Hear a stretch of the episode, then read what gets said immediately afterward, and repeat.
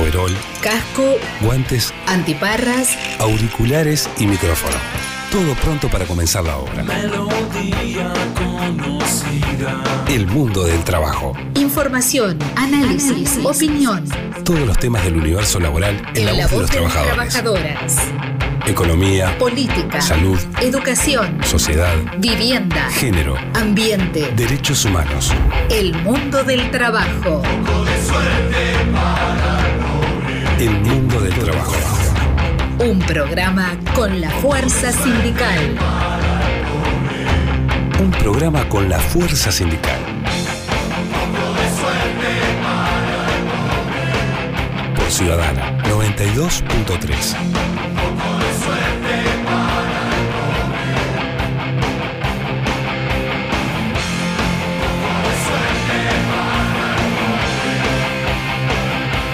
Bienvenidos a un nuevo programa del mundo del trabajo. Soy William Vilches, integrante del ZUNCA, y en la jornada de hoy tendremos un programa donde repasaremos algunos de los contenidos que ya hemos emitido en el ciclo 2021 del programa El mundo del trabajo. Hoy repasaremos las entrevistas a Andreina Álvarez, integrante de la rama Peajes del Zunca, a Carolina Cabello de Copintare, a Elena Zaffaroni, integrante de Madres y Familiares de Detenidos Desaparecidos, a Lourdes Pintos, encargada de comunicación de AFUTU, y a Fernando Gambera, secretario general de AEBU. Les recuerdo que el mundo del trabajo lo pueden escuchar en 92.3 FM en toda la costa canaria, en la web de Ciudadana FM, en www.ciudadana.uy y en Tunin en Oro FM. El programa se repite también los domingos a las 21 horas y además queda publicado en la web de la radio y en Spotify en Ciudadana a toda costa. Para comunicarte con el mundo del trabajo puedes hacerlo a través de nuestras redes en Twitter Ciudadana 923 FM, por Facebook Radio Ciudadana 92.3, en Instagram Radio Ciudadana 923. En este primer bloque escucharemos la entrevista que fue realizada en el programa número 41 el pasado 26 de diciembre a Andreina Álvarez, integrante de la rama Peajes del Zunca. Con ella hablamos sobre la situación de los trabajadores de peajes, la falta del avance de los consejos de salario y la implementación del telepeaje.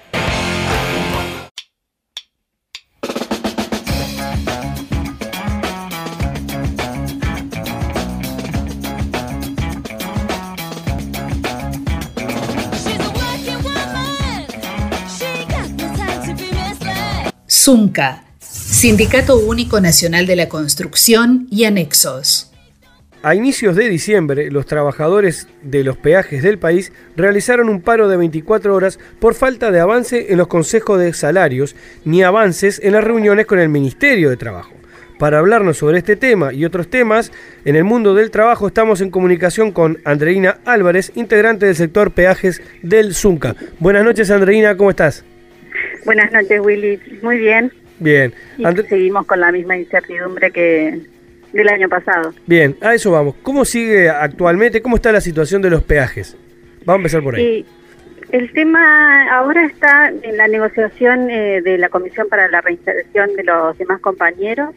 Este quedó eh, a la espera de, un nuevo llamado por parte del Ministerio de Transporte para la comisión, que iba a realizarse el jueves pasado, se suspendió eh, y ahora estamos esperando que nos digan si mañana se reúnen con nosotros o no, que todavía, todavía aún no, no se han comunicado. Avances, eh, no hemos, en, ese, en ese tema no, no tenemos ningún conocimiento de, de cuáles son los puestos a, re- a reeducar y con el tema de la de la categoría, la definición de la categoría y el nuevo laudo se quedó trancado en Consejo de Salario porque no llegamos a un acuerdo.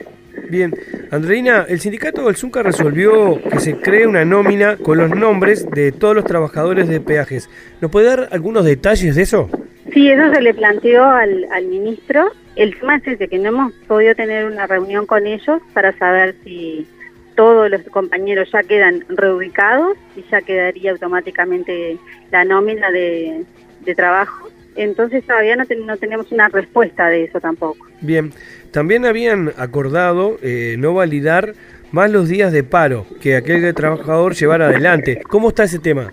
Ese tema se hizo así, eh, el, último paro que tuvimos cuando realizamos la Asamblea General, no se validó en ninguno de los, en ninguno de los peajes, este, lo validaron los mandos medios y pero no, no hubo ninguna sanción. Se informó en- enseguida de la asamblea, se le informó a las empresas y no se tomó ninguna ninguna sanción al respecto. Bien.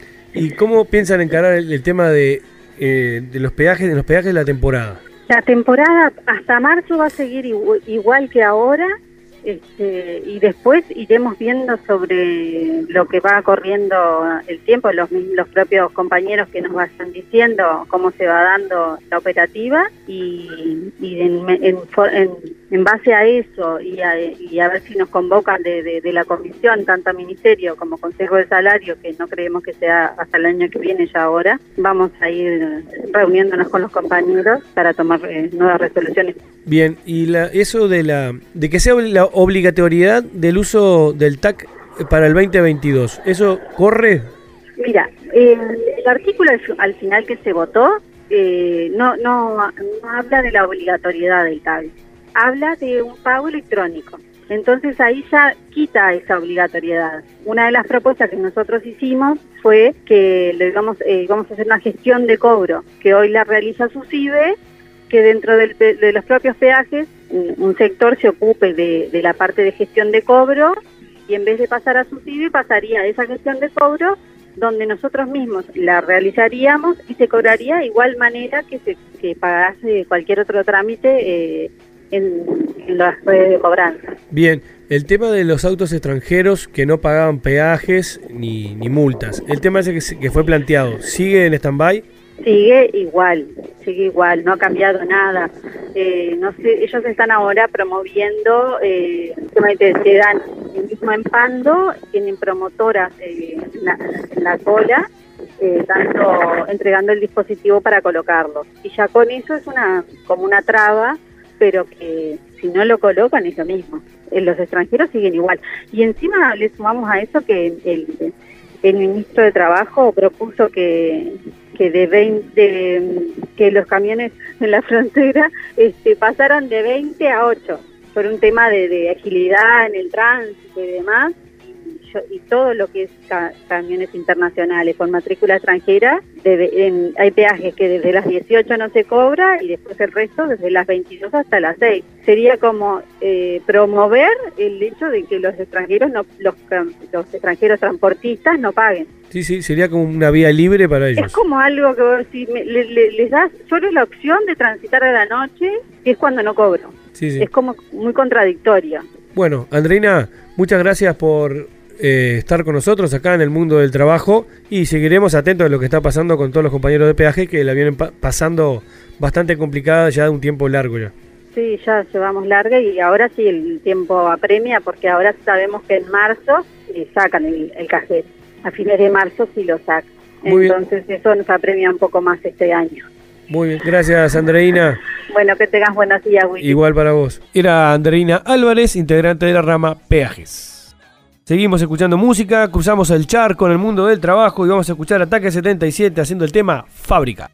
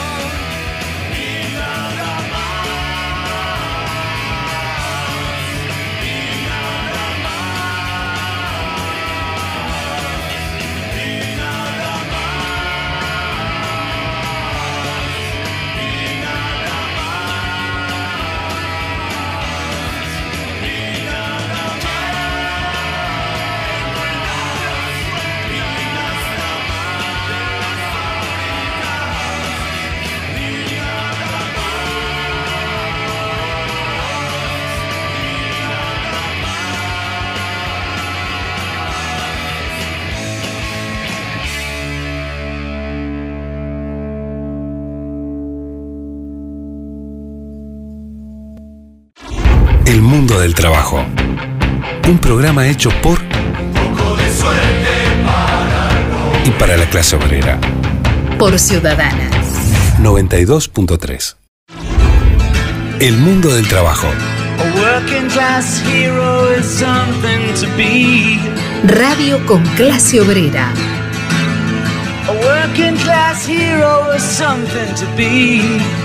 Ciudadana 92.3. You want to be a hero, well, just follow me.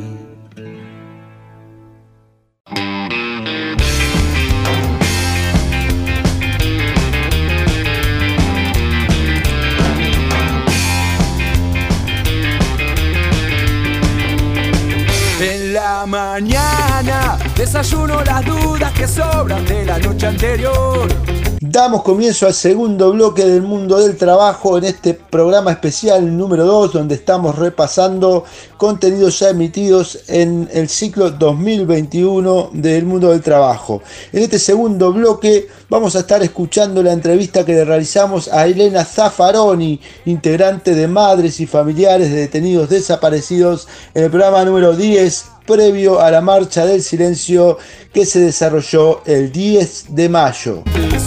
Están en algún sitio, concertados, desconcertados, sordos, buscándose, buscándonos, bloqueados por los signos y las dudas, contemplando las verjas de las plazas, los timbres de las puertas, las viejas azoteas, ordenando sus sueños, sus olvidos, quizá convalecientes de su muerte privada.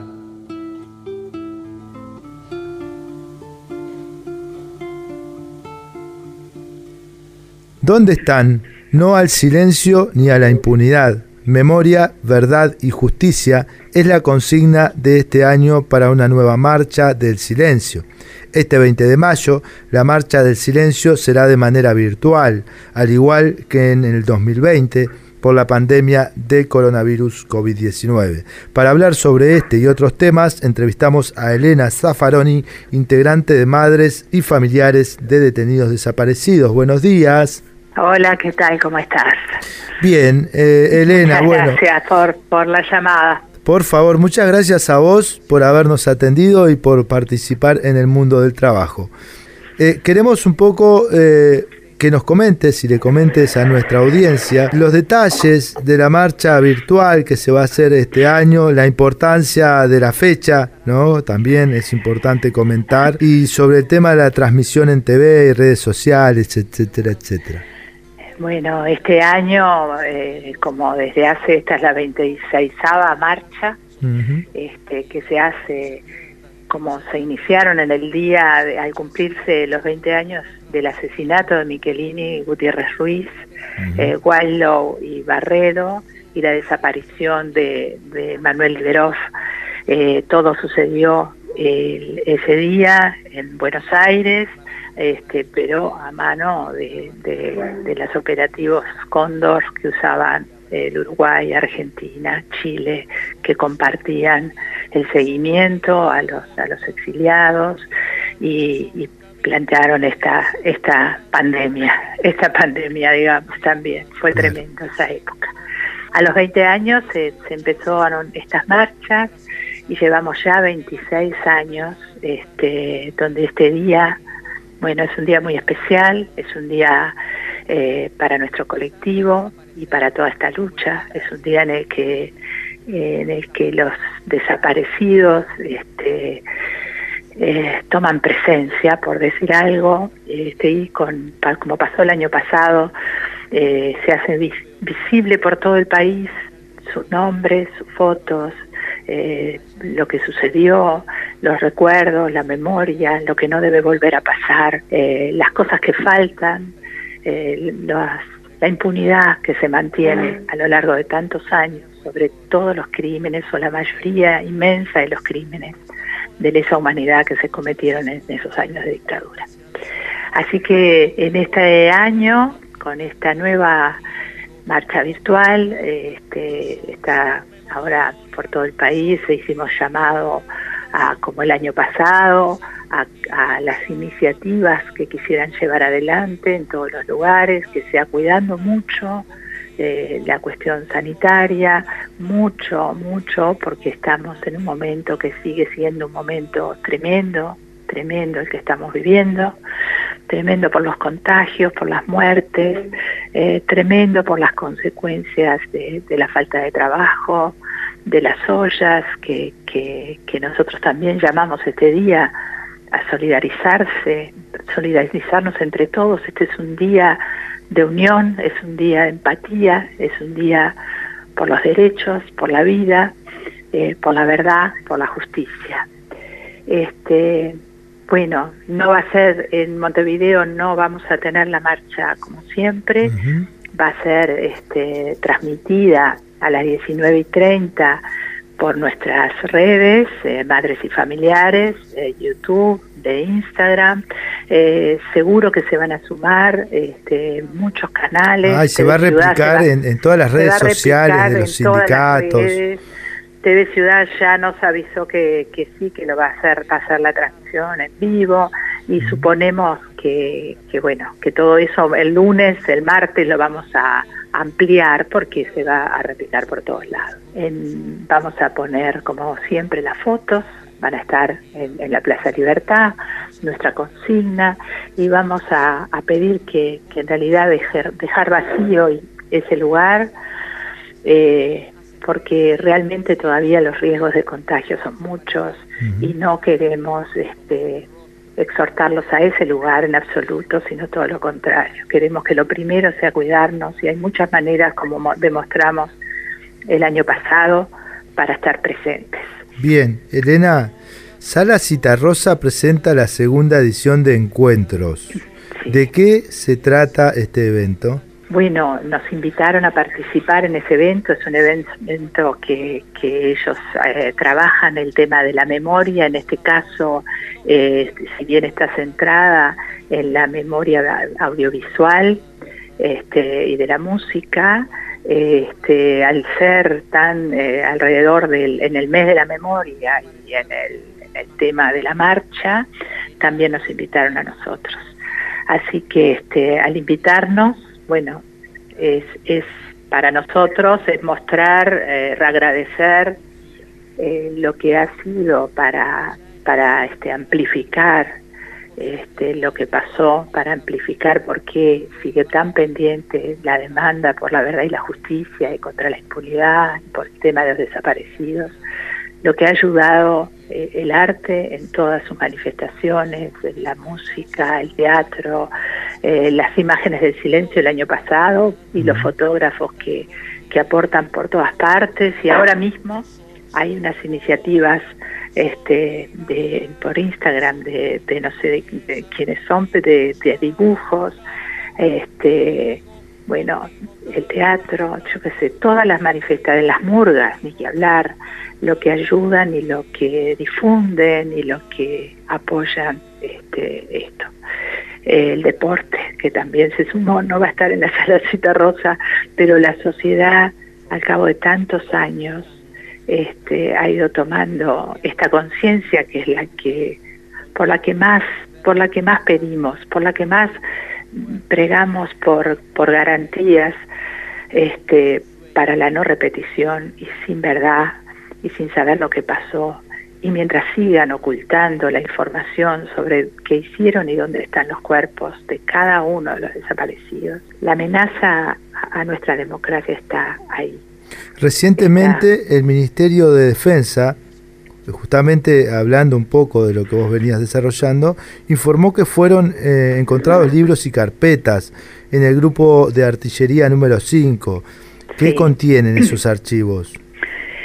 Bueno, este, contienen, creo que lo han dicho mejor el ministro, este, el fiscal Percivale, que, que también estuvo, escuché una audición en la que él se, se refería a todo lo que hay ahí. Eh, lo que contiene no es relevante para la búsqueda. Este, contiene, sí, algunos informes de inteligencia del año 71, 73, hasta el 86. Son así suenan como muchos papeles porque son mil y pico de, de hojas, casi dos mil, de documentos, pero en realidad eso no es un archivo, sino que son informaciones del cuartel, eh, seguimientos a las personas, seguimientos como, como ya vimos en, en cuando, cuando el archivo Castiglioni, que estudió el Parlamento y que presentó la denuncia penal, este, que existió hasta, por lo menos hasta el 2005 o 2006, el seguimiento a, a personas, sindicatos, ustedes, asociaciones de derechos humanos, de asociaciones de la sociedad civil de todo tipo, este, de inteligencia. Eh, bueno, seguimientos así, seguimientos a Wilson, eh, bueno, y a mucha gente. Algunos documentos ya, varios de ellos conocidos, porque estaban en otros archivos, en el archivo Berruti, que es un archivo incautado, el más grande incautado eh, este, por la ministra de Defensa, Azucena Berruti.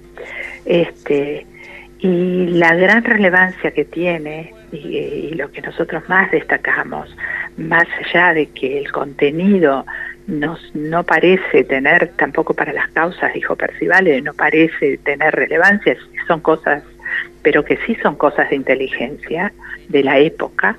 Lo más relevante es mostrar una vez más que esa información está, la poseen las Fuerzas Armadas, está no sabemos dónde, porque está diseminada por sus lugares de detención, sus cuarteles, sus comandos, no sabemos dónde. Pero lo que sí es seguro es que la tienen institucionalmente y que institucionalmente se les debe exigir, cosa que todavía no ha sucedido.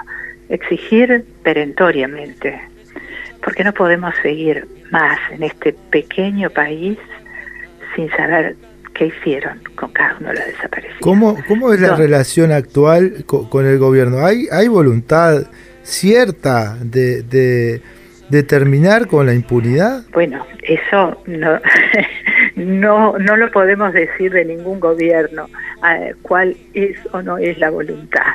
Y nosotros mantenemos el diálogo siempre con todos los que puedan, todos los que quieran, eh, todos los que se han abierto a dialogar con nosotros y a recibir nuestros planteos. En el caso de, de la calle, que ya lo hemos dicho, eh, que tuvimos un primer encuentro este, antes de que fuera presidente, cuando él nos pidió disculpas después de que, de que había dicho que ya estaba este tema, que ya había pasado, que había que seguir para adelante, que, vamos a, a dejar de todo. El año pasado No ustedes sé. le presentaron un documento sobre la posible ubicación de los Ahí archivos de las operaciones de la OCOA. Tal cual. ¿Y qué pasó? nosotros después de eso nos vimos este, otras veces, después que fue presidente nos vimos, eh, vale, planteamos como le planteamos a todos y a él esto. Y todavía no pasó nada. O sea, eh, él se comprometió a mantener el presupuesto de la búsqueda, cosa que está sucediendo, es la financiación para la búsqueda de desaparecidos a la Institución Nacional de Derechos Humanos. Y nosotros le planteamos que eso no alcanzaba, que era necesaria información este, de calidad, porque llevábamos ya tantísimos años y no era cuestión de dar vuelta, excavando el Uruguay, este, mientras ahí era una cachetada que cuando aparecía los tribunales de honor, las informaciones estas de, de los militares hablando entre ellos, después de, de negar todo a la justicia, ahí admitían los crímenes, decían que fueron a Buenos Aires, que estuvieron con los presos, que los torturaron, que mataron, que, que desaparecieron por orden de Cristi, que Gabazo trasladó a Gómez Soro por orden del general Cristi, que lo tiraron en, en- en- en el río, Negro, que hicieron todo lo que hicieron, que tienen toda la información, todo eso está por escrito. Es una cachetada que estemos este, excavando el Uruguay. Hace Esa poco, información está y hay que tenerla. Bueno, le pedimos eso, no hay, no ha habido respuesta sobre ese, sobre ese archivo claro, y bueno, esperemos que, que esta marcha, como ha sido así con todos los gobiernos, que las marchas, la manifestación de la gente, el darse cuenta que esto no es el grupo aislado de las familias, porque la Claro. verdad no nos pertenece a nosotros, le pertenece al Uruguay, le pertenece a todos, no tiene bandera partidaria, es de todos, es necesaria. No podemos seguir más así con unas Fuerzas Armadas, con esta amenaza enquistada en su interior sin que los tres poderes del Estado le estén exigiendo dar vuelta a todo y entregar todo. Eso es lo que nosotros eh, pedimos, eso es lo que creemos que es posible porque la adhesión que está teniendo esta causa por todo el país eh, solo crece y crece con las generaciones más jóvenes, eh, crece con un sentido de participativo, eh, con una causa creíble porque es por verdad, por justicia, por valores básicos de una sociedad democrática que, que claro que tiene aloja mil injusticias pero no puede estar reproduciendo impunidad como lo está reproduciendo este, el Estado. Bien, se- seguramente, seguramente este 20 de mayo eh, se le refresque la memoria al presidente sobre esa, ese archivo, ¿no? Eso está sobre la mesa. La fuerza de esa memoria la tenemos en la participación. Perfecto. Nunca Elena, nadie nos regaló nada. Siempre fue con la manifestación de, de todo el mundo. En la medida dudas. que esto no quedaba en cuatro viejas, sino que era algo de todos, que fue siendo cada vez más grande. Fuimos abriendo muchos caminos, sobre todo en la justicia. Y bueno, y nos falta la información que todavía nadie la entregó a fondo. hace poco se condenó al militar retirado Eduardo Ferro por la desaparición de Oscar Tassino. ¿Cómo cayó esta noticia a madres y familiares?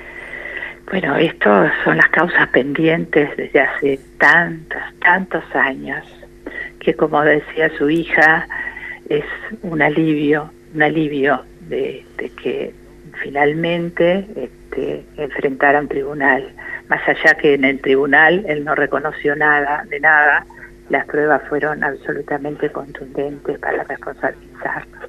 Esas pruebas ahora este, tienen apoyo en algunos documentos, eso este, ayuda. Pero estas perlas sueltas que cuestan tanto trabajo, que hemos hecho denuncias desde el año 85, que todavía no terminan, no terminan de, siguen presentando chicanas y chicanas, la justicia que recibimos, que es necesaria, en tanta migaja y tan con tanta impunidad alrededor, porque este, eh, se avanza y la verdad la avanzamos de a poco, de a poco. Este, ha sido un camino y sigue siendo un camino este, difícil, lleno de obstáculos. Eh, y estos obstáculos no lo facilitan los tres poderes del Estado, que son los que tienen que avanzar en esto. Eh, desde fam- familiares han exhortado a firmar contra la ley de urgente consideración. ¿Qué, qué opinión tienen sobre la LUC y si se está haciendo alguna campaña por parte de familiares también para recolectar las firmas? Nosotros estamos, eh, ni que hablar que está, apoyamos este, el, referéndum, coincidimos totalmente en todos los artículos regresivos que tiene la LUC, este, que ha sido una lucha inmensa de tantos, por tantos derechos que, que en una ley se, se va para atrás y eso, y eso es un golpe muy duro. Pero lo que nosotros más criticamos de la LUC y en lo que más nos comprometemos en, la denuncia es en toda la LUC, en la forma de gobernar. Eh, nosotros nacimos cobijados por, por, el, por la familia de los derechos humanos, digamos, en ese mundo, y fuimos aprendiendo a salir de, de nuestra demanda para, para ver que todas las demandas de mejoras en todos los sentidos es lo que nos hace más activos, más libres, más participativos y más, más preocupados por el bien común que es tener una vida más plena y, y lo más equitativa para todos. Este, y hemos apoyado muchas cosas. Este, tenemos poca capacidad ¿no? para, para llevar adelante, pero sí para apoyar, para respaldar como, como organización que tiene un respeto en la sociedad. Cuando se hicieron aquellos tremendos abusos en, en los lugares donde había jóvenes infractores, este, las condiciones de las cárceles, eh, apoyamos a todo el grupo que estaba por, por sacar aquella ley antimanicomial, por la situación esa tan desgraciada, el tema de las mujeres en decidir sobre su cuerpo, el tema de apoyar la ley trans, por, por apoyar la libertad de ser quien seas, y ni que hablar todas las cosas autoritarias, el no a la baja, fue, fuimos parte de toda esa campaña de que el camino nunca es el punitivo y, el, la represión, sino la educación, el trabajo, la formación. Y la LUC con 500 artículos o no sé cuántos eh, de urgente consideración en sí misma, es una ley abusiva que no permite esa forma, no permite que la sociedad analice, proteste, reclame, incluya o se alegre si hay, un, si hay una mejora. No permite la construcción de ciudadanía y deja vaciada de contenido a, la democracia, a, a la forma. Esta forma no nos ayuda como democracia y no ayuda a los gobiernos para tener cada vez este, eh, un espejo en la sociedad. O sea, hacen algo, pues, pienso yo, que esperando en tener apoyo, en tener la solución de un problema. Y si no escuchan lo que la sociedad dice, lo que la sociedad organizada o sindicalizada no dice, no, no le dan la posibilidad esta. O sea, esa forma, así fueran buenos artículos, no estaríamos de acuerdo con esa forma. Y mucho menos cuando además eh, una inmensa cantidad de artículos va en contra de, de, cosas, de, de, conquistas, de conquistas que, que, dieron mucho trabajo, muchos años de, de persistencia, de conciencia, de sufrimientos, y vamos para atrás en tantas cosas. Así que sí, nosotros apoyamos este, el referéndum, hacer el referéndum, por supuesto que votar en contra de la ley, y si no, no nos manifestamos en la intersocial que nos invitaron a participar, eh, si por contra toda la ley o contra los artículos, porque eh, tenemos esta doble cosa de, de todo y de que hay que ir con, con donde haya más voluntades para avanzar y lograrlo. Sí. Porque, porque aunque estemos en contra de toda la ley y todo este sistema, hay que lograr llegar al referéndum. Bien, Elena. Y eso que lo decidieran ustedes, los trabajadores y uh -huh. los que están llevando en los hombros esta, esta recolección, me parece que es lo, lo adecuado. Bien, se nos, se nos está acabando el tiempo, llevando, pero yo la bien. verdad que no me quiero quedar con la duda. ¿Vos podés brevemente, en un minutito, resumirme qué es la plataforma Luisa? Ah, el, el Luisa es este tampoco te lo sé decir en un minuto. Cruz el proyecto cruzar de la de un resumen un resumen es que están estudiando los documentos Berruti del archivo Berruti y en Luisa es porque los ingenieros los de ingeniería la facultad de ingeniería aportó un sistema hay muchas muchos documentos que no se ven que están borrados, que están borrosos, que están, este, que no se puede leer todo, uh -huh. y ellos, este, un sistema eh, que, que todos podamos leer esos documentos y decir lo que dice esa palabra extraña, esa palabra que está media borroñada. Eh, tú pasás por la computadora, ves, ves el documento, te parece una palabra, vos pones lo que tú ves y eso claro. va a un pool que reciben, ponele que son por eh, documento, poner que reciben 500 personas distintas, no sé, que mandan claro. lo que es esa palabra y entonces la que tiene más coincidencias claro. eh, se escribe esa palabra, sin claro. borrar el documento. No es como aquello de que cuatro ojos es ven como, más que dos.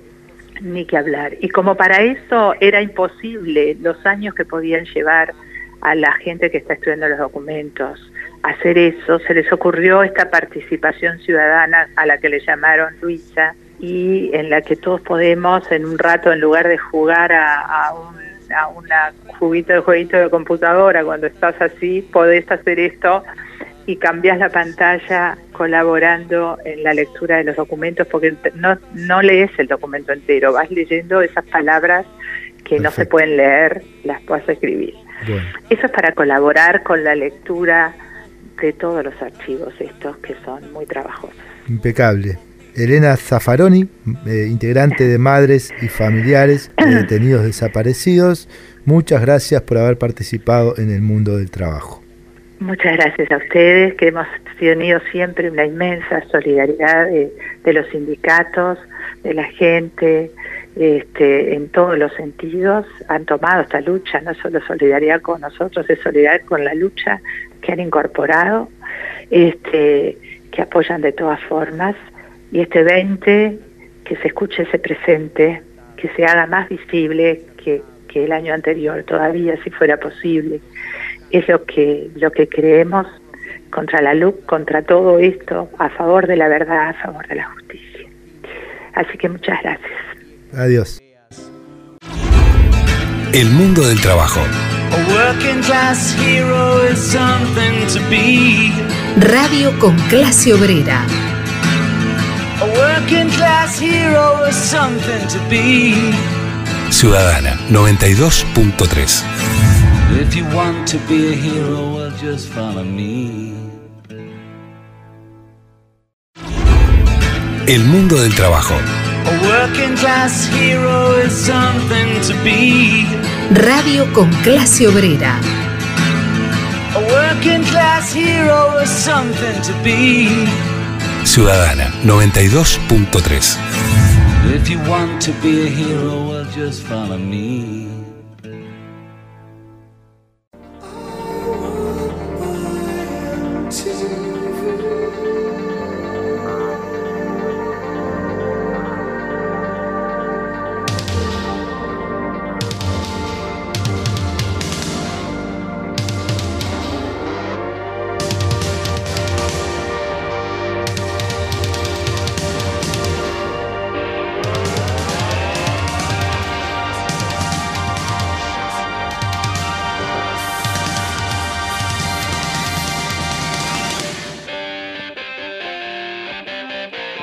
En este tercer bloque del mundo del trabajo, escucharemos la entrevista realizada el pasado 31 de julio en el programa número 20 a Carolina Cabello, integrante de Copintare.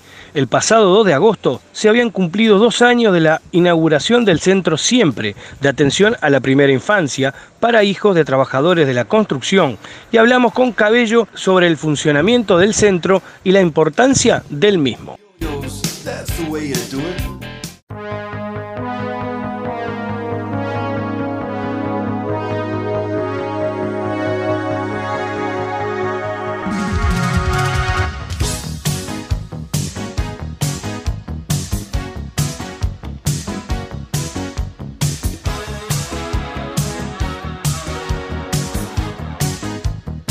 El lunes 2 de agosto se cumplen dos años de la inauguración del Centro Siempre de Atención a la Primera Infancia para hijos de trabajadores y trabajadoras de la construcción. La cooperativa educativa Coopintare gestiona el lugar. Para hablar sobre este tema, entrevistamos a Carolina Cabello, integrante de Coopintare, Cooperativa Proyecto Integral de Talleres Artísticos, Recreativos y Educativos. Muy buenos días, Carolina, ¿cómo estás? Muy buenos días, ¿cómo andan ustedes? Perfecto, soñado. Para empezar, eh, consultar contigo cómo surgió, cómo se creó la cooperativa, en qué año, cómo empezaron todo este proceso que hoy los tiene trabajando en conjunto con, bueno, con nuestro sindicato a partir de que el Centro de Atención a la Primera Infancia es materia de negociación colectiva. Bien, este, nosotros como cooperativa empezamos a organizarnos allá en el año 2013. Eh, en ese momento trabajábamos varios de nosotros en distintos centros, desde el lugar de la docencia, de, primera infancia sobre todo, y mm, en centros como Cádiz y, y otro tipo de experiencias como centros juveniles, hogares y demás. Y bueno, nos empezamos a juntar. En aquel momento comenzamos siendo seis y al día de hoy somos 18 compañeros. Este ha crecido nuestra cooperativa desde, desde aquella época y, y bueno, y en realidad con, con el objetivo fi- fijo siempre de, de trabajar juntos y de poder demostrar que, que, bueno, que éramos un grupo de personas y de trabajadores de la educación que teníamos, este bueno, la capacidad de, de juntos lograr cosas muy lindas y, y bueno, y en ese sentido seguimos trabajando. Muy bien, Carolina, buenos días. Primero que nada, te habla William, también trabajador de la construcción. Y nos gustaría que nos cuentes un poco cómo es el trabajo con los niños y qué tareas realizan. Bueno, acá en el siempre este, tenemos el centro desde las 7 de la mañana hasta las 6, 7 de la tarde. eh, abierto, porque es un centro de 12 horas. Y bueno, eh, en sí funcionamos muy similar a un centro de programa de primera infancia, porque obviamente nos regimos bajo lo que es la órbita de INAU y, y tenemos eh, salas de, de bebés de menos de un año, donde en realidad ahí se trabaja mucho. La, la diferencia que tenemos con los centros, digamos, CAIF, por ejemplo, con la mayoría de los centros, es que no tenemos modalidad de experiencias oportunas o de talleres este, con familias, sino que en realidad este, tenemos atención diaria, porque también está muy vinculado nuestro proyecto a lo que tiene que ver con el sistema de cuidados y a entonces poder ofrecerle a las familias un lugar de cuidados a cargo de profesionales, digamos, de, de la educación, este, de, de- de, bueno, de, un buen nivel, ¿no? Y de, un nivel de excelencia. Entonces, en ese sentido, tenemos salas de menos de un año, salas de, de bebés de un año, todos de asistencia de lunes a viernes, este, algunos cuatro horas, algunos cinco, algunos más de cinco, este, acá en el centro, donde en realidad, como te decía, desde los tres meses hemos llegado a atender bebés y bueno, después tenemos salas de dos, salas de tres y también tenemos la particularidad de un grupo de niños de 4 a 12 que funciona en la modalidad de talleres a contraturno de la escuela y que bueno, la idea es brindarle a los, a los chiquilines, digamos, una propuesta re- recreativa y de trabajo educativo desde un lugar más, este, desde talleres, digamos, no, Claro. no como curricular. Entonces, este, es un grupo, es un, un equipo este, que no es muy grande, los niños son 60 por ahora, este, podrían empezar a entrar un poquito más, algunos niños más, pero 60 siempre es el número en el que oscilamos, por, porque bueno, porque el edificio también nos limita un poco en la cantidad Claro. y porque tenemos muchos niños, varios niños que, que son de más de cuatro horas y eso requiere, bueno, que, que- que los lugares de alguna manera van siendo limitados por la demanda de horario que tienen nuestros niños y niñas. Este, así que como te decía, es un centro de 60 niños, pero que en realidad este, lo rico que tiene es la, heterogeneidad en la población, ¿no? Desde bebés de, de menos de un año hasta niños de 12 años cuando ya egresan y pasan al liceo, que también eso este, es muy lindo ver esos procesos. Por supuesto. Eh, el Centro de Atención a la Primera Infancia para hijos e hijas de trabajadores de la construcción está ubicado allí en General Flores, entre Aparicio Sarabia y Atenas, y atiende también a- en un porcentaje a eh, familias del barrio. Eh, ¿cómo, Exacto. cómo, cómo viven eso? ¿Cómo- ¿Qué podés eh, decirnos sobre esta característica que yo mencionaba recién? Y también me gustaría saber cuántos son dentro del equipo educativo, ¿no? Bueno, en el equipo somos 18. Este, eh, como, como les decía hoy, tenemos como una multi, multiplicidad de roles, es decir, es un equipo conformado por, por educadores en su gran mayoría, este, respetando los ratios de cantidad de niños por adulto referente en sala. Después tenemos el equipo de cocina, son dos compañeros. Los equipos, el, el equipo de educadoras ambientalistas, que también son dos compañeras. Tallerista, que es Luis, que ya lo han visto. Y después tenemos compañeros en, lo que es el equipo, bueno, desde la coordinación general, en mi caso como maestra también. El compañero encargado del área social, el, el- la compañera psicomotricista y la compañera psicóloga, eh, que también este, como este, en ese sentido complementando de varias áreas, de varias miradas, este, el trabajo día a día. Y después, esto que tú planteabas del porcentaje, porcentaje eh, comunidad, este, hijos e hijas del, del rubro de la construcción, digamos, desde un principio hemos siempre tratado de respetar la proporción y en su gran mayoría tenemos 40 y pico de niños que son de la construcción y el resto este, que son de la, de la comunidad. Y entonces en ese sentido este, hemos hecho un trabajo muy lindo, hemos conocido familias en la comunidad a través de los, los distintos programas de territorio, como en el caso de TAF, con el que trabajamos muy lindo, que conocimos familias que realmente necesitaban un espacio de cuidados y de educación y atención a contraturno de la escuela, donde hemos desarrollado un trabajo muy lindo, inclusive con, con el propio, los propios compañeros de la construcción y del sindicato, donde hemos podido llevar adelante reformas y cambios de vida descomunales en algunas familias, que eso nos enorgullece mucho y, y de alguna manera también le da un lugar a este centro y a lo que se puede generar a partir de acá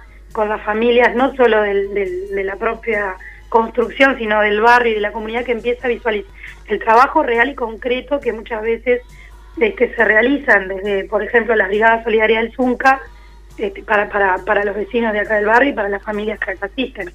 Entonces eso nos parece que es un trabajo lindo y, también digno de destacar, este, que, que no se da en otro centro. Digo, nosotros también gestionamos Centro Cariz y en ese sentido el, el trabajo compartido con el sindicato, eh, no solo desde la, desde la difusión de las noticias, de, de determinadas este, cuestiones que son de interés del, del sindicato, sino también esto que es estrecharle la mano a, a la gente del barrio y a familias que muchas veces lo necesitan. ¿no? Bien, eh, haciendo un balance de estas cosas hermosas que estás contando, de, de qué es trabajar con el sindicato y demás, ¿cómo ha sido ese proceso en el largo, eh, en estos dos años? Y bueno, ese proceso ha sido de aprendizaje colectivo, ¿no? Bien de construcción permanente, porque realmente en un principio, bueno, empezar a conocernos, de, de funcionar juntos, de los, eh, tratar de com- compartir los objetivos, podríamos decir que los tuvimos desde un principio, porque nuestra cooperativa, como decíamos, este, estaba anclada en el territorio, por ejemplo, en el cerro, donde nosotros surgimos y donde gestionamos el otro centro y de donde conocemos muchísimo el barrio. Este barrio para nosotros era nuevo, pero bueno, fue el barrio que, la construcción visualizó como, como necesario para llevar adelante un centro de estas características. Este, y empezamos como de alguna manera enseguida en sintonía a entender cuáles eran los objetivos del centro, cuáles eran las necesidades del, del sindicato, del sindicato, por qué había surgido esta propuesta, entender las largas horas de jornada de laboral, entender la- las particularidades de, de los trabajadores y las trabajadoras de la construcción, este, y cómo van a ser entonces esas características familiares, esa población objetivo con la cual íbamos a trabajar. Entonces, rápidamente, de alguna manera, eh, le buscamos la vuelta para ponernos de acuerdo para que esto funcionara, saliera, y me acuerdo que saliera sí o sí, a como diera lugar, el centro tenía que, que arrancar en agosto del 2019, ¿verdad? Sí, sí. 19 y fue como como bueno eso no el, apuro en conseguir cuál era el mejor lugar que quedara lo mejor posible este, más allá de que ya había obra en el en este lugar se hizo toda una infraestructura preciosa avalada por los organismos no como como como aparte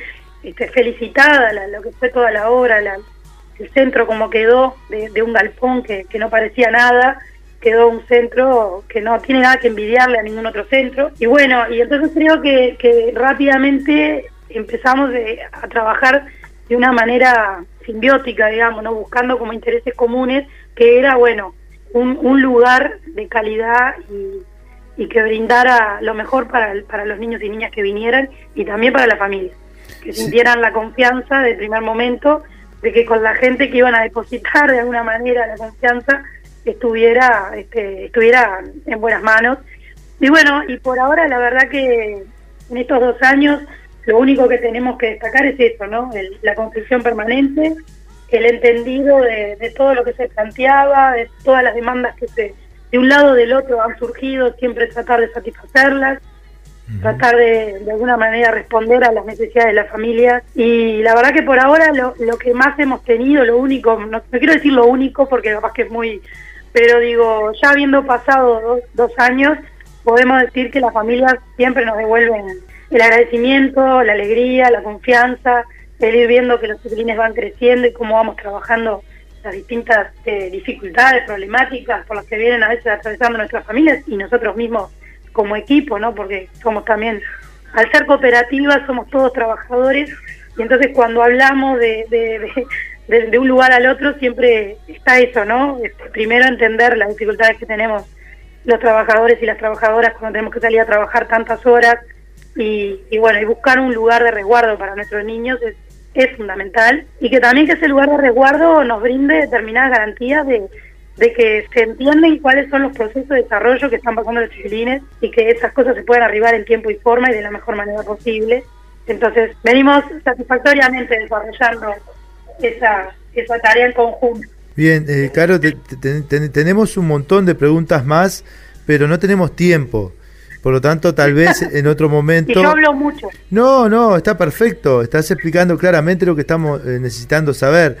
Antes de, de despedirte, igual queremos eh, que nos comentes cómo debe hacer eh, las familias de la construcción, ya que hace un ratito planteabas de que hay 60 niños actualmente, pero que hay posibilidades de ampliar, o tal vez hay niños que se van yendo porque crecen, Exacto, sí. o lo que sea, se va renovando.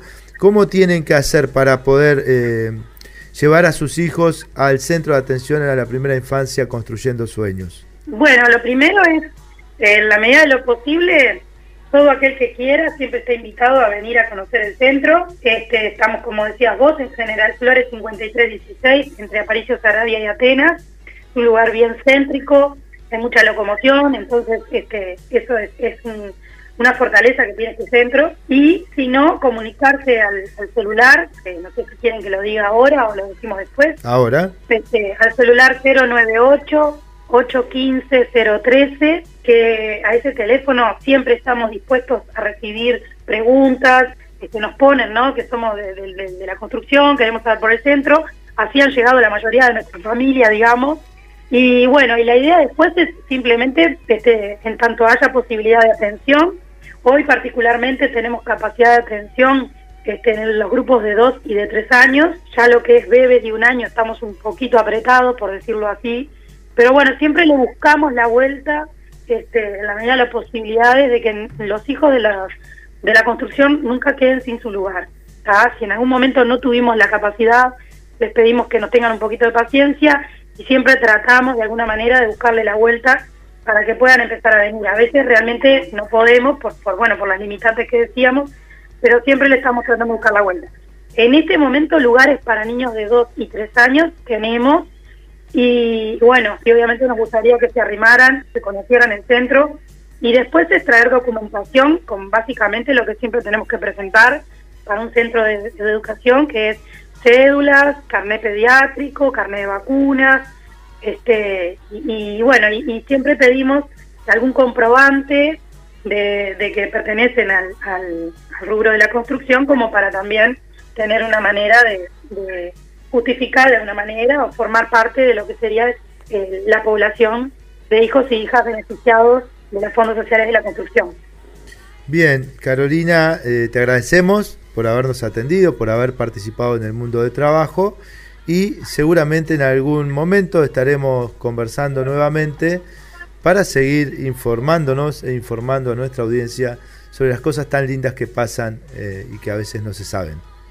Sí, exacto. Capaz que contarles un poquito que nosotros vamos a estar de celebración este, durante toda la primera quincena de agosto, eh, con distintas actividades. Ustedes saben que tenemos que estar mezclando un poquito presencialidad y virtualidad. Hemos, nos hemos adaptado de alguna manera y aprendido también a trabajar desde la virtualidad en todo este último periodo, donde si bien somos muchos de hacer festejos con, con todas las familias y reunirnos y demás, en estos momentos todavía tenemos que seguirnos cuidando un poquito, entonces los festejos van a ser presenciales obviamente para las familias y para los niños de acá del centro, los que asisten diariamente, y van a ser- siempre circular algunos materiales audiovisuales este, de las cuestiones que hacemos acá, porque también nos parece, como decías vos, que es lindo que se vean, que se sepan, que se muestren, que se siguió siempre trabajando y siempre atendiendo en la medida de las posibilidades más allá de la pandemia. Y bueno, este, nada, que sepan que vamos a estar toda la primera quin-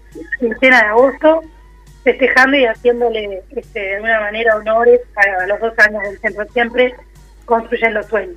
Muy bien, Carolina Cabello, coordinadora general de Copintare. Gracias, Caro. Hasta luego. Bueno, un abrazo para ustedes y un saludo de todo el equipo siempre acá también. El mundo del trabajo. A working class hero is something to be. Radio con clase obrera. A working class hero is something to be. Ciudadana 92.3. If you want to be a hero, well, just follow me. El mundo del trabajo. A working class hero is something to be. Radio con clase obrera. A working class hero is something to be. Ciudadana 92.3. If you want to be a hero, well, just follow me. Orgulloso de estar, orgulloso de estar entre el proletariado, entre el proletariado. Es difícil llegar a fin de mes y tener que sudar y sudar para ganar nuestro pan. Este es mi sitio, esta es mi gente, somos obreros, la clase preferente.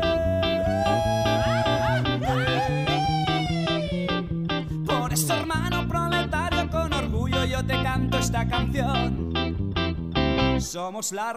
Continuamos en el mundo del trabajo, bloque número 4 de este programa especial donde estamos repasando algunas entrevistas realizadas en el ciclo 2021 del programa. En esta oportunidad vamos a escuchar a Lourdes Pintos, encargada de comunicación de AFUTU. En la entrevista realizada en el programa número 39, hablamos con Lourdes Pintos sobre la carta abierta entregada al presidente Luis Lacalle Pou por parte de la presidenta de la Asociación de Funcionarios de UTU, AFUTU, Mabel Mayo, donde se cuenta que AFUTU está en conflicto.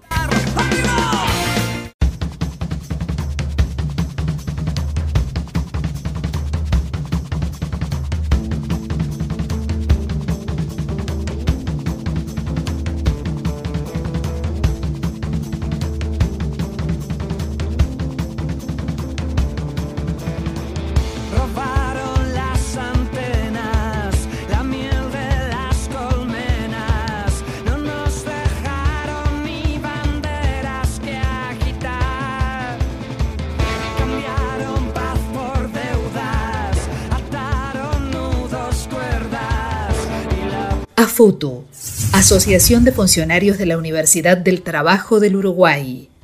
En una carta abierta al presidente Luis Lacalle Pou, la presidenta de la Asociación de Funcionarios de UTU, AFUTU, Mabel Mayo, escribió que el sindicato se encuentra en conflicto por las reestructuras curriculares y de programas que vienen realizando la Dirección General de Educación Técnico Profesional UTU, que dirige Juan Pereira.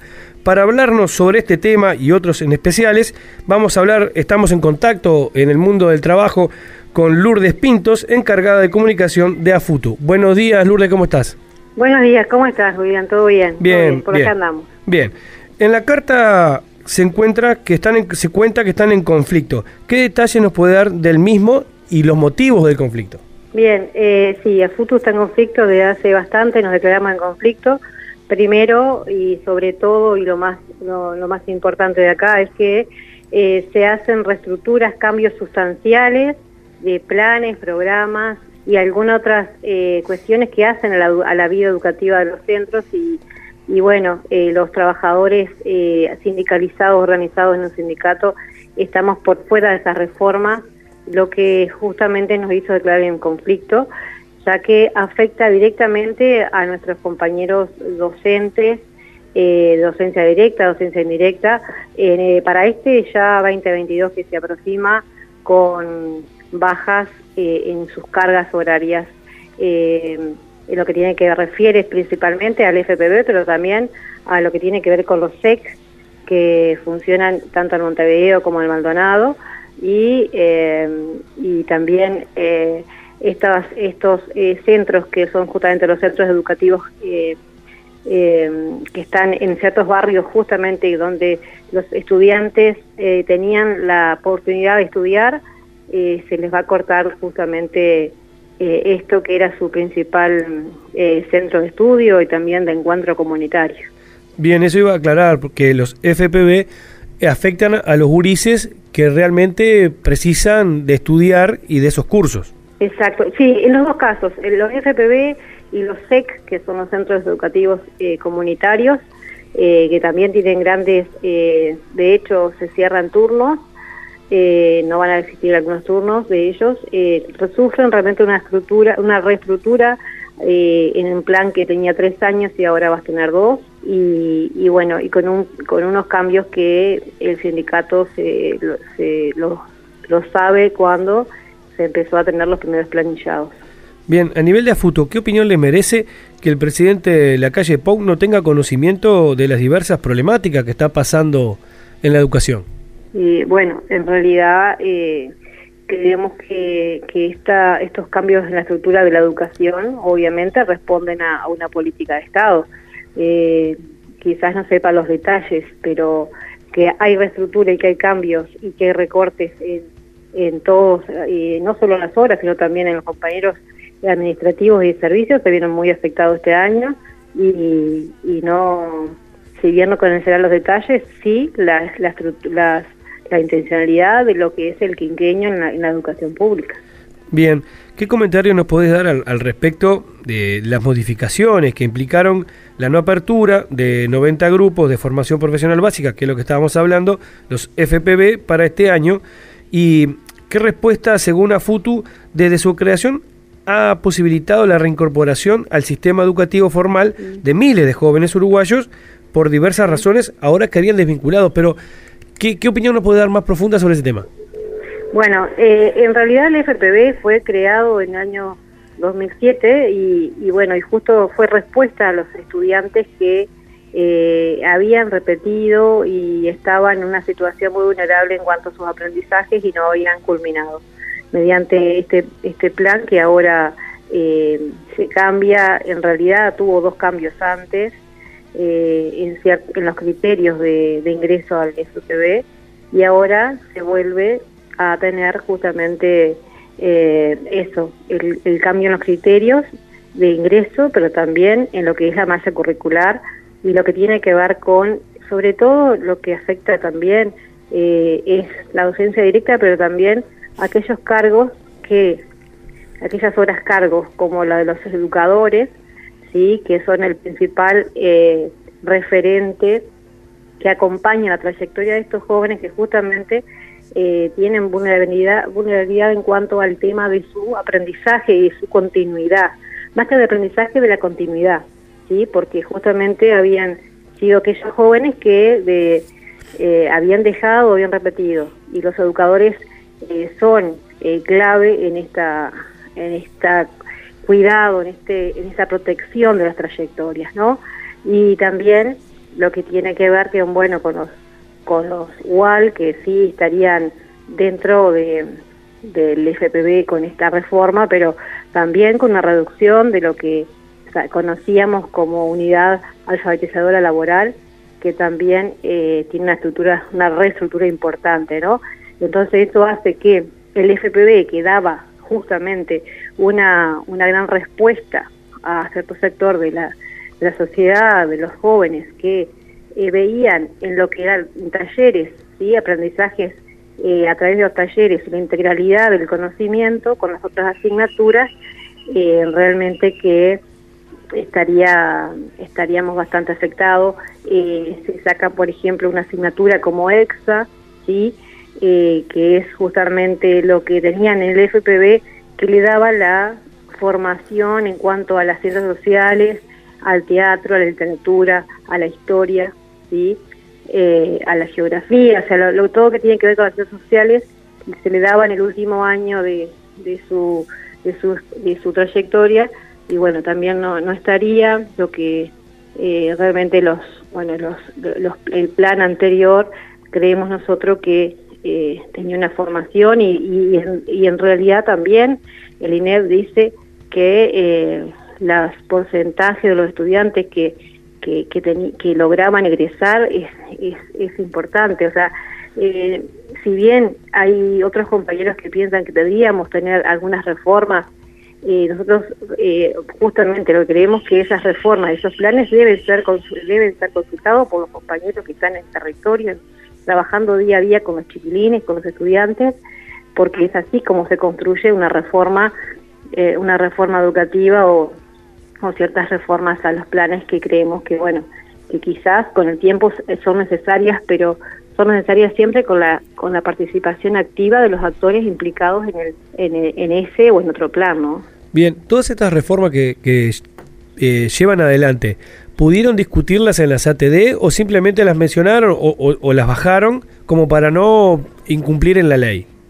Bueno, en realidad fue una consulta eh, sobre sin, sin tener tiempos ¿no? reales de, de, estudiarlas, de, de, de- verlas realmente en profundidad.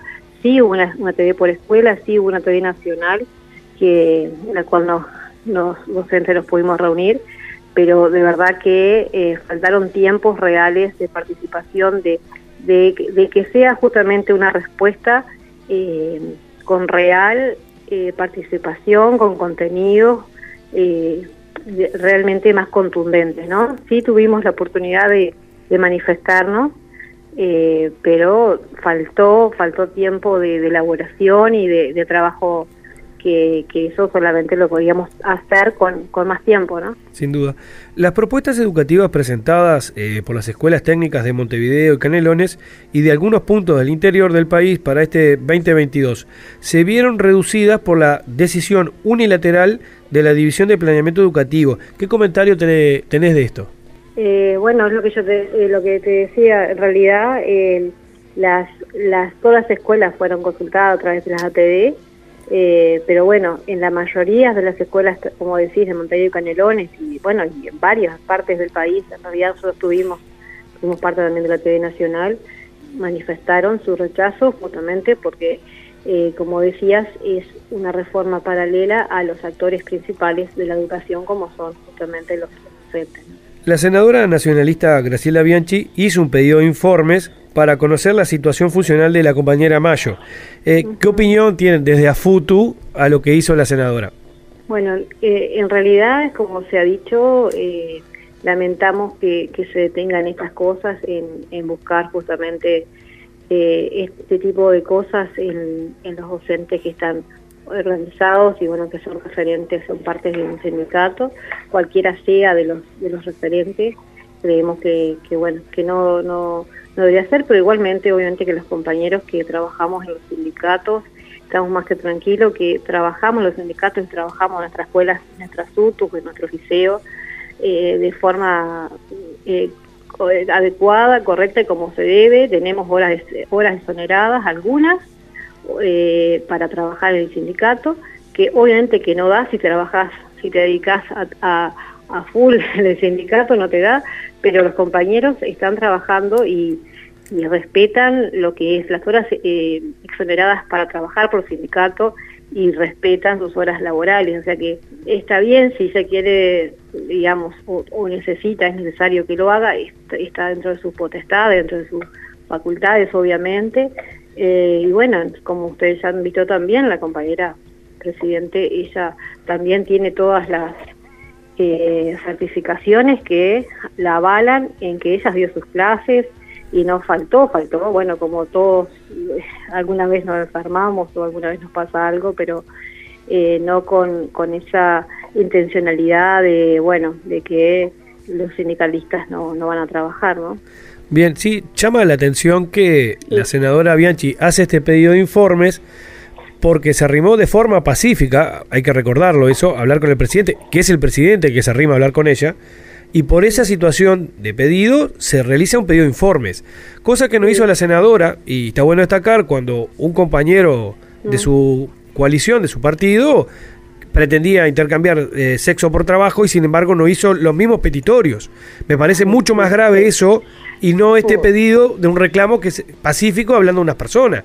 Digo, es uno se organiza y es pegarle sistemáticamente a los dirigentes sindicales es, ah, te organizás y reclamás, te persigo o, o hago tal o tal cosa. Digo, eh, hay una dualidad de criterios, una persecución bastante evidente, me parece a mí. Es, es evidente porque aparte es el que vio la entrevista, el que vio la, filmación, claramente no hay ningún tipo de agravio, no hay ningún tipo de, de, de salida abrupta ni agresiva ni nada que nada similar, o sea que eh, en ese sentido no creo que sea por cómo se dirigió la presidenta, porque en realidad eh, no no fue ningún abrupto ni ningún grito ni, ni nada similar que amerite nada de eso y, y creo que el país necesita capaz que algún otro tipo de no de investigación y cosas Sin duda. que no pasa por la por eso Sin duda. Bueno, Lourdes, eh, agradecemos tu participación en el mundo del trabajo y seguiremos atentamente con lo que esté pasando con ese tema.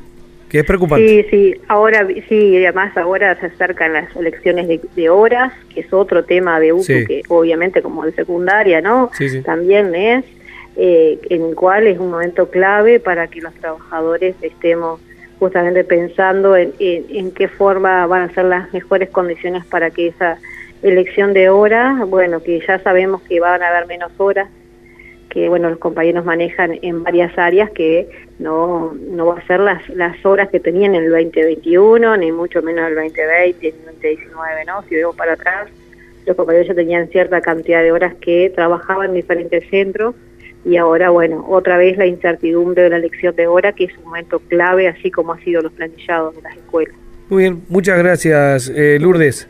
Gracias a ustedes y un abrazo buena buena mañana Bueno, salud. Era Lourdes Pintos, encargada de comunicación de AFUTU. Muy bien, seguimos con un poco de música en el mundo del trabajo. Ahora es el turno de los suaves haciendo el tema Sin Empleo.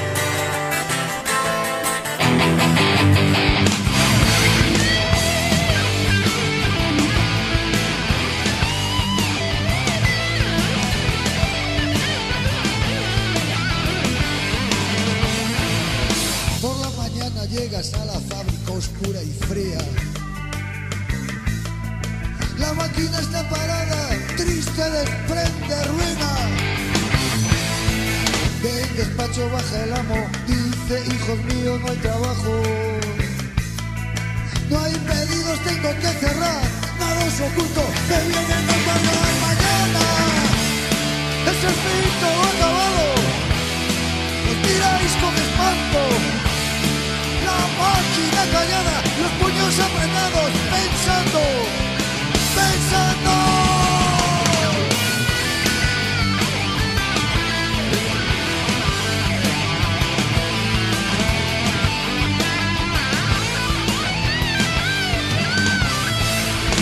Ya seis meses sin jornal, seguro de paro agotado. Dinero cobarde se esconde, las empresas han cerrado. Mitad del salario que has ofrecido es igual. Tres millones de parados, estadística y tú no más. Por última vez lo intentas, quieres pedir tiendas la mano. También llegas a esta fuente, pero no puedes. Tú eres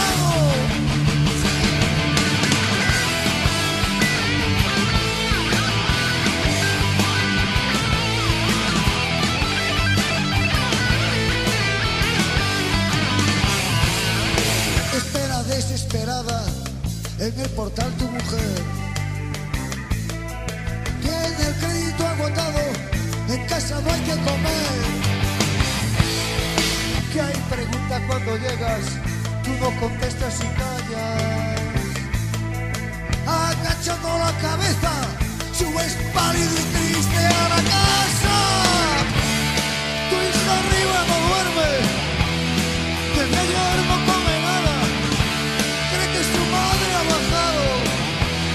comprar pan a la tienda de al lado.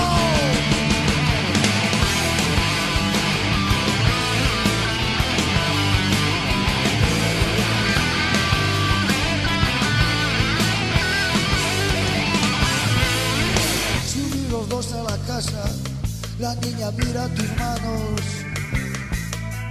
Sorprendida no ver nada, calla y se acuesta llorando. Padre está en un rincón, la cabeza entre las manos. La madre calla y abre el gas, ojos secos, se sienta a su lado. Este todo acabado. Os miráis con espanto La máquina callada Los puños apretados Pensando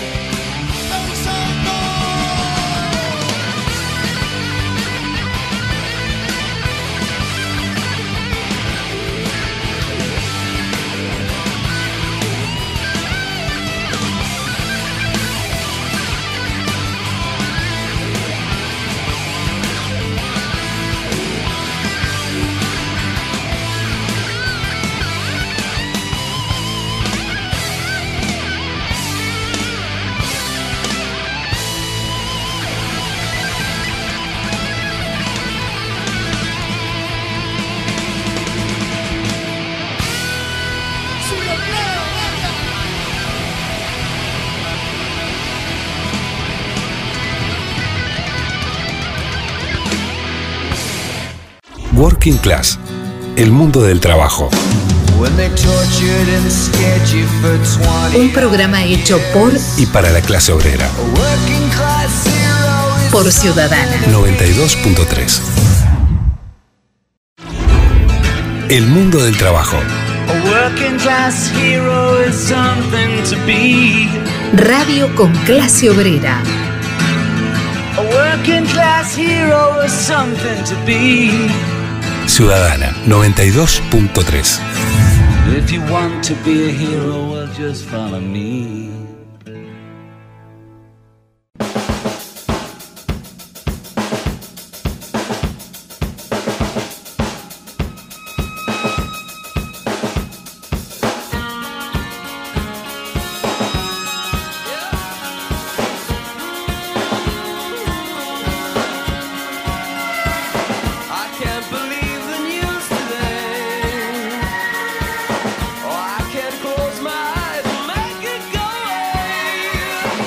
este último bloque de los especiales del mundo del trabajo, vamos a volver a escuchar la entrevista que le realizamos a Fernando Gambera, secretario general de la Asociación de Empleados Bancarios del Uruguay. En la entrevista realizada en el programa número 8, hablamos con Gambera sobre el estudio elaborado conjuntamente por estudiantes y docentes de la Facultad de Ciencias Sociales, la UDELAR, y la Asociación de Bancarios del Uruguay, AEBU, que hizo relevamiento sobre cifras y datos de la real dimensión de las ollas populares y el impacto de la crisis económica y social como fruto de la pandemia.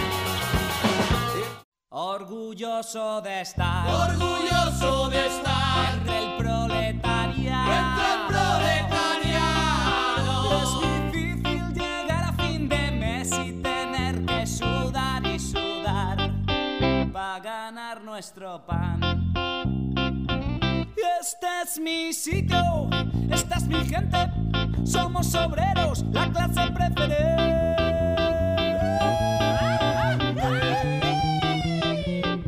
Por eso, hermano proletario, con orgullo yo te canto esta canción. Somos la revolución. Sí, señor. La revolución. Sí, señor, sí, señor. Somos la revolución. Tu enemigo es el patrón. Sí, señor, sí, señor. Somos la revolución. ¡Viva la revolución!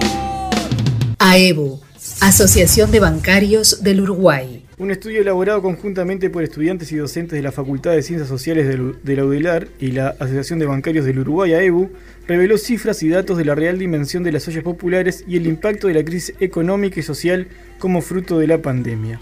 Según el informe Ollas y Merenderos Populares en Uruguay 2020, estimaciones económicas sobre el fenómeno, en 2020 se contabilizaron unas 700 ollas y merenderos en todo el país. La olla ha ocupado históricamente un lugar en las luchas de los trabajadores, ha sido una de las maneras de compartir el alimento en los momentos de celebración, conflicto y huelga, mesa en torno a la cual se generan conversaciones y se estrechan lazos entre quienes comparten militancia, pero que en ocasiones también se abren a otras personas por fuera de donde se desarrolla el conflicto, dice en una parte esta investigación.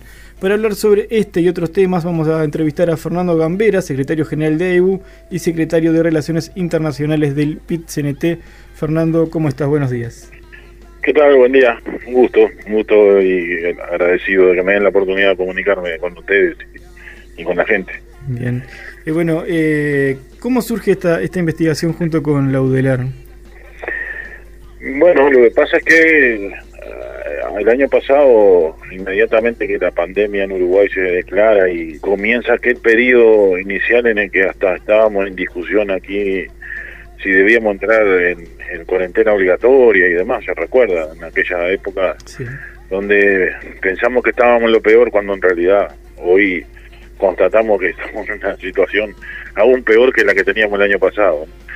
Bueno, pero por aquellos momentos surgió con una rapidez eh, que a todos nos impactó la cantidad de ollas por todo el país y particularmente aquí también en Montevideo y zona metropolitana.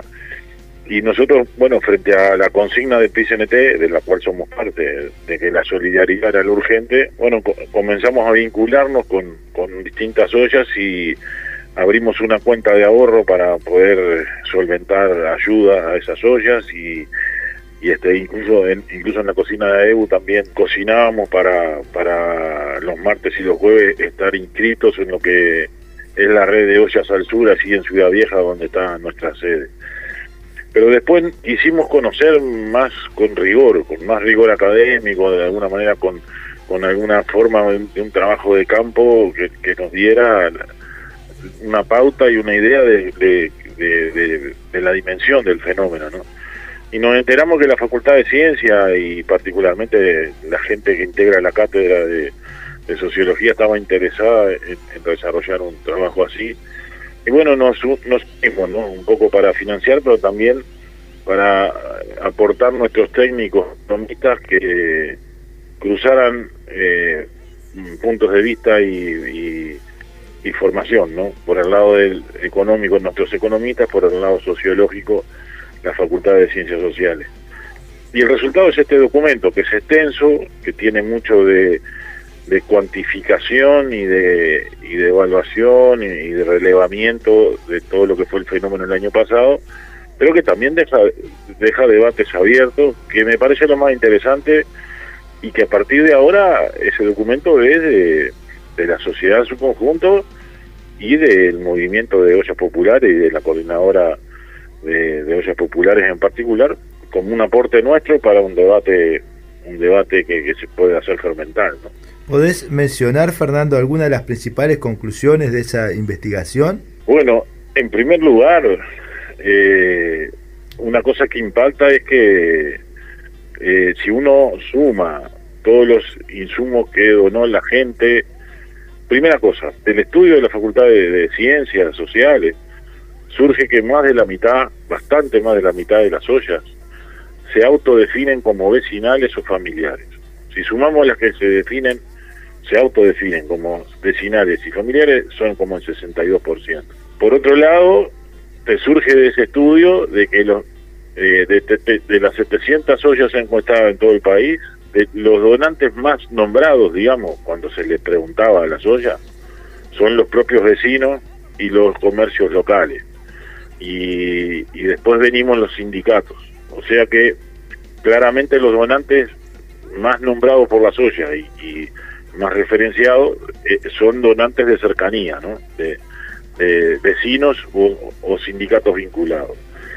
Y, y, que, y, que- y si uno suma todo lo que se donó en insumos, más este, la, lo, llamémosle salario, la, la mano de obra no remunerada de la gente que voluntariamente trabajó en todas, en todas esas ollas que se estiman en 6.000 personas, eh, insumos más eh, mano de obra no remunerada superan los 500 millones de pesos en los cuatro meses y medio del invierno más duro del año pasado. Fíjense, el gobierno ha anunciado tres veces ya, en tres conferencias diferentes, de que va a destinar 200 millones este año, recién un año después, para las ollas populares. Si fuera así, cosa que no se ha concretado además, esos 200 millones, según nuestro estudio, dan para dos meses y medio. ¿no? O sea que no alcanzan ni siquiera para el, el peor periodo del invierno este, que nos queda por delante y que seguramente será mucho más duro que el, que el, invierno pasado. Eh, la otra cosa a destacar es que las 6.000 personas que, se estima en esa encuesta que, que trabajaron voluntariamente en las, en las ollas eh, son, eh, pero por mayoría muy muy absoluta, este, mujeres. ¿no? Eh, la, gente que da una mano en esas ollas tiene cara de mujer, la- es la mujer la que saca adelante la comida en su casa y la comida en su barrio. ¿no? Y además, eh, esa militancia, por llamarlo de alguna manera solidaria, eh, es- tiene una característica muy juvenil. ¿no? Son eh, mayoritariamente gente joven y muy joven en algunos casos. Bien, hay una cosa que decías de toda esa gente que trabaja, que es, eh, son en, los merenderos y en las ollas populares, son trabajo, eh, eh, no es trabajo en realidad. En realidad son, eh, eh, perdón, se me fue ahora la, la palabra, pero es trabajo no remunerado, ¿no? Y eso es algo que se habló mucho ahora con esto de que de esas tres conferencias de prensa que vos nombrabas, de que una, organiza, una ONG que iba a llevar, que va a llevar adelante va a organizar cómo le va a dar esos alimentos a, pe- a las, a las ollas populares, siempre salió a decir que no va a utilizar la plata del Estado en salarios. Y en realidad, en realidad todas estas ollas populares que estamos viendo que ustedes tuvieron y que siguen eh, se siguen abriendo lamentablemente, es todo con trabajo no remunerado. Eso- y ustedes hablan ahí de 1.700.000 horas de trabajo, ¿puede ser? Exacto. Eh, y es y es factible pensar que, que, que si el invierno este que viene y la situación socioeconómica que se prevé, ¿no? Porque hemos ido sistemáticamente contando los contagiados de COVID durante todo este año, ¿no? Pero deberíamos haber llevado un contador igual de gente, de, de uruguayos que van cayendo en la pobreza y que ya totalizan o superan los 100.000, ¿no? Entonces, es de esperar que este, este invierno haya esa cantidad de gente brindándose, y obviamente que es trabajo no remunerado, pero un dato más a ese que vos decías, que surgió de este, de este trabajo. Casi se, varía según la zona, pero promedialmente el 38% de esa gente era gente desocupada que daba una mano en la olla. Que por tanto, en muchísimos casos, en, un porcentaje muy similar a ese, cocinaban para sí, en definitiva, porque eran eran eh, voluntarios en la olla y a la misma vez era- eran eran este beneficiarios de la olla. Hablar de eficiencia como habla esta ONG en medio de una emergencia eh, parece eh, no sé eh, poco presentable frente a la situación que vive esa gente. Decir que es eficiente y que ellos el- elaboran su proyecto partiendo de una base de un plato que cuesta 7 pesos es realmente este, herir la susceptibilidad de la gente. Yo no conozco a nadie en ninguna de las ollas que sea capaz de poder producir una un, plato más o menos decoroso que, que lo hacen con el con el mayor cariño pero con lo que pueden y lo que tienen pero con 7 pesos no hay caso no se puede. Y no se puede en un merendero dar un, un vaso como dicen ellos una taza de, leche con cocoa con 4 pesos. Definitivamente no no se puede. Entonces va a tener que haber este año otra vez la solidaridad de, de todos nosotros, por eso el primero de mayo tiene un eje central, no nos podemos movilizar, no podemos hacer un acto, no podemos, bueno, lo que vamos a hacer es tratar de juntar alimentos y dárselo a la gente que más necesita, ¿no? Y, y este y de alguna manera este es también una afrenta a, a- en estos días tener la noticia de que los depósitos de uruguayos en el exterior en medio de este año de pandemia aumentaron en más de 2.500 millones de dólares. Y que además los depósitos en la plaza local, digo aprovecho porque pertenezco al sistema, al, al- al sindicato del sistema financiero, ¿no? Los depósitos en la plaza local, los depósitos de los uruguayos aquí en el Uruguay, en la plaza local, crecieron en, en miles de millones de dólares y los que más crecieron eran los depósitos que ya eran los depósitos más grandes, o sea, los depósitos que ya superaban los 150 mil dólares para arriba. Esos, en definitiva, deben ser, supongo, los más ahora a los que el presidente de la República dice que no se les puede pedir más, porque ya hacen el esfuerzo de mantener el trabajo. Bueno, este, evidentemente no solo no se les pidió esfuerzo, este, han podido ahorrar y muchísimo, y entonces uno a las claras dice, bueno, no, en el Uruguay a no todos nos está yendo igual, ¿no? Eh, otra cosa que me quedé pensando y que, y que puede haber una flexibilidad en cuanto al dato es que se, se planteaba allí que eh, la mayor parte de las donaciones vienen por parte de la población, eh, por los comerciantes y en un tercer lugar eh, los sindicatos. También es cierto que dentro de la población que colabora como primera, en primera línea, eh, la mayoría son trabajadores y la mayoría de ellos seguramente pertenecen a algún sindicato, por, por lo tanto la importancia de los trabajadores poniéndose al frente de la necesidad social. En este sentido, AEBU coordina una olla y queremos que nos comentes un poco cómo, cómo es el tema de la coordinación, cómo es las actividades que se desarrollan en ese lugar. Nosotros eh, todo este año y, y- y suponemos que en 2021 vamos a intentar seguir la misma línea hasta donde el cuero nos dé. Eh, hem- hemos tenido do- dos vetas fundamentales. ¿no? Eh, Por un lado, eh, todo lo que donan nuestros afiliados y, por supuesto amigos del, de- del gremio también, no, so- no solo nuestra masa de afiliados, a través de una cuenta de ahorro que, está publicada en nuestras redes y demás, o incluso en víveres físicamente a, a nuestro sindicato, que con eso nosotros, bueno, tratamos de dar una mano a través de las redes de olla, ¿no? Tratamos de ir a, a la red del Cerro, la red de la Baseja, porque ellos mismos también tienen sus criterios de, después de, distribución. Pero, pero también quisimos inscribirnos en, lo que es la experiencia de la red de ollas al sur, y en ese sentido, todo el año pasado, los martes y los jueves se cocinaba, se cocina en la en la cantina de AEU, que eh, por razones de, de, lo- de- de la imposición sanitaria no está funcionando porque casi no hay mucha gente, no hay militancia en AEU, salvo algunos que vamos y, y lo menos posible y tratando de no aglomerarnos. Entonces, bueno, eh, esa unidad productiva, para llamarlo de alguna manera, pero que es un emprendimiento este, de unos compañeros, eh, este, de alguna manera eh, también tiene su actitud solidaria y cocina los martes y los jueves. El año pasado lo hicimos eh, con el apoyo de la ONG Idas y Vueltas, porque lo que nosotros reconocemos es que, que si bien nuestra sede está en la Ciudad Vieja, nosotros los militantes de AEU nos- casi ninguno somos del territorio. Vamos a nuestro trabajo o a nuestra militancia ahí. Idas y vueltas nos daba por lo menos la el conocimiento del territorio en cuanto a la cantidad de migrantes que por ahí por la zona hay radicados y demás, para poder tener un poco más de, de enclave territorial.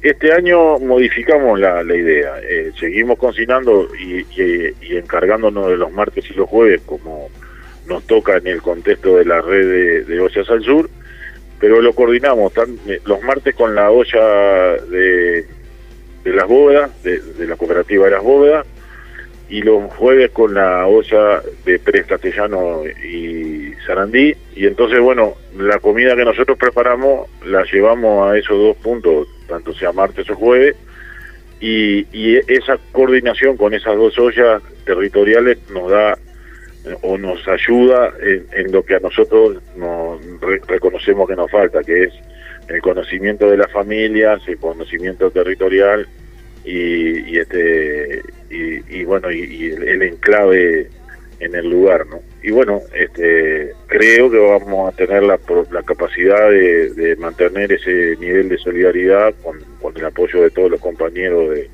del, gremio y, y nuestro entorno durante este, todo este año y ni que hablar por los meses que vienen ahora del invierno que son los más duros.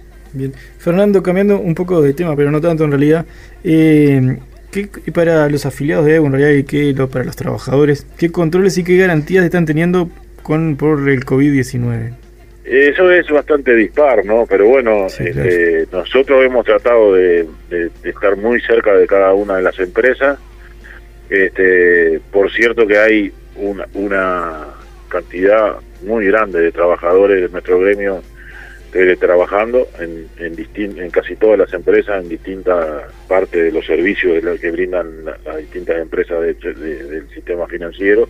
Eh, hemos tenido algún problema en el Banco República en cuanto a la rotación necesaria de, de los trabajadores y, y sobre todo la generación de, de algún tipo de, de criterio de burbuja para que para que haya una dotación que, que pueda cubrir a otra y por eso es que en alguna en algún momento se ha resentido eh, la atención a la gente en el Banco República pero bueno este eso eso hasta motivó cierta situación de conflicto hace unos 15 días atrás que hubo un paro y demás.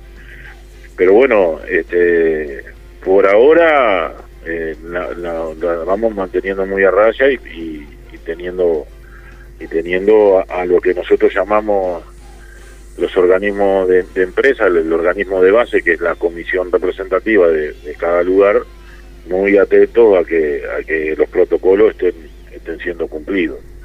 Eh, y en, cuanto a nuestra militancia y al, y al sindicato, bueno, por supuesto que nuestra guardería está inscrita en la, en las decisiones de las autoridades competentes, por tanto está sin actividad, está cerrada. Este, el club deportivo eh, ha estado, ha tenido etapas con aforo y ahora está eh, lamentablemente absolutamente cerrado, pero nuestros profesores siguen generando eh, bueno, a través de, streaming y de YouTube, eh, el acompañamiento a los socios, como para que pueda, sobre todo nuestra gente de- de más edad, tener algún acompañamiento y alguna distracción que sabemos que es todo un problema el, el confinamiento, y pero de hecho está cerrado y, y naturalmente que nuestra sala Camacua este, no ha podido retomar los espectáculos que, que supo tener en, en- en- antes de la pandemia, aunque con orgullo este, será eh, la locación de, de- del cierre de jornada, por llamarlo de alguna manera, el sábado, el primero de mayo, el Día de los Trabajadores. Bien. Y bueno, en, en la mayoría estamos eh, tratando de militar eh, mu- mucho más de lo que quisiéramos por Zoom y, y, y evi- y evitando de todas maneras posibles eh, bueno, aglomeraciones o situaciones que nos podamos contagiar, porque en definitiva el resultado sería tener a toda una dirección, por ejemplo, en cuarentena, ¿no? Sería como muy loco. primero de mayo y es una fecha evidentemente de las más importantes eh, que va a estar enmarcada también por eh, la tarea militante en función de la recolección de firmas. ¿Cómo viene la campaña de AEU, eh, pro- la campaña pro referéndum, digamos? No voy a negar que, que, que, que viene tratando de sortear el, el problema que todos tenemos, que es eh, eh, el, el- la imposibilidad de, de poder movernos libremente eh, con la cercanía de la gente, porque hay que tener en cuenta la- la- las condiciones y las precauciones en, en cuanto a la, a la pandemia y, y las condiciones sanitarias.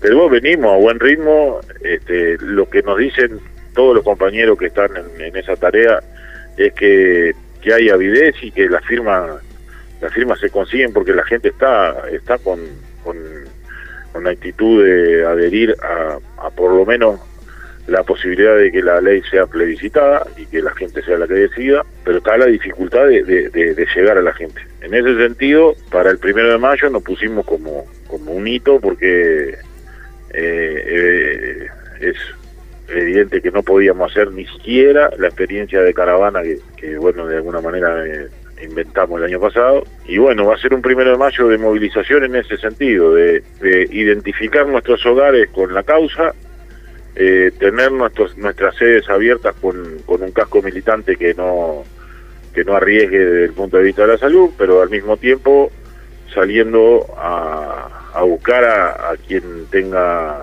interés de firmar y por tanto nosotros tenemos una ventaja eh, física que es que cruzando la Plaza España tenemos a la Rambla allí, lo, la vamos a aprovechar este eh, invitando a la gente que, veamos pasar por nuestra sede y por la Rambla y, y por esos espacios públicos tan tan disfrutables que tenemos en el entorno de nuestra sede a, a firmar y a, y adherir para que la ley de urgente consideración sea sometida a plebiscito.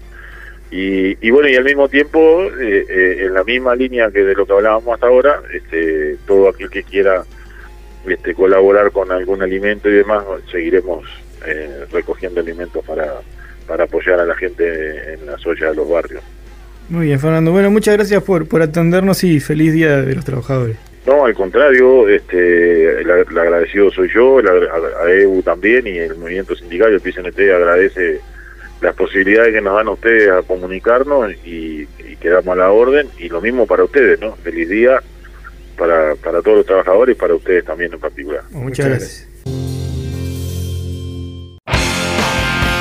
Bueno, espero que les haya gustado. Hasta aquí el segundo programa de especiales del mundo del trabajo. Recuerden que pueden escucharnos en 92.3 FM en toda la costa canaria, en la web Ciudadana FM en www.ciudadana.uy y en Tunin en Oro FM. También quiero recordarles que el programa se repite los domingos a las 21 horas y además queda publicado en la web de la radio y en Spotify en Ciudadana a toda costa. Volvemos la semana que viene con un nuevo especial del mundo del trabajo. Chao. Hora de colgar guantes y overol. Hasta la próxima jornada. Pero la lucha continúa siempre. Melodía conocida. El mundo del trabajo. Un programa con la fuerza sindical. Con suerte para El mundo del trabajo. Por Ciudadana. 92.3. Tu radio a toda costa.